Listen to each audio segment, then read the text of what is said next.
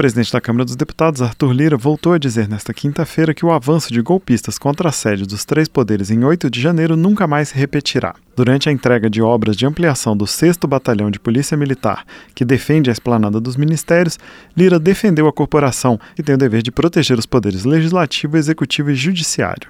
Mas o dia 8 nunca mais vai acontecer no Brasil, porque o Brasil aprendeu de maneira mais fácil ou mais dura para alguns, que a nossa democracia com a união dos poderes ela permanecerá atenta, alerta e em pé durante muitos anos. Sobre os atos de vandalismo, Lira ressaltou que o maior prejuízo não foi material, mas sim o ataque à democracia. Ele também disse que a atuação de poucos criminosos não manchará a imagem da Polícia Militar e das forças de segurança.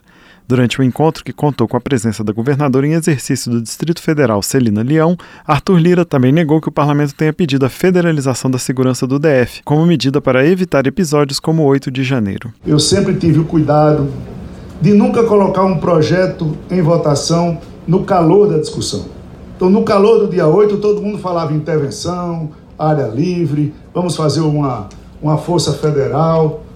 E o que nós fizemos foi botar todo mundo na mesa, sentar, discutir, ouvir, porque a gente tem que ouvir e conversar. Sobre a reforma em si do batalhão da PM, o presidente disse que era necessário dar melhores condições de trabalho aos policiais, mas espera que o efetivo nunca precise ser usado para reprimir manifestantes. Eu espero que a gente tenha a civilidade de saber fazer movimentos pacíficos. Todos nós podemos, devemos contestar, cobrar, exigir os nossos direitos. O quartel do 6 Batalhão de Polícia Militar do DF está localizado em uma posição estratégica próxima ao Congresso Nacional, em terreno cedido pela Câmara. Até o início das obras, o efetivo no local era de 248 militares, mas o número poderá chegar até 700 após a obra estar concluída.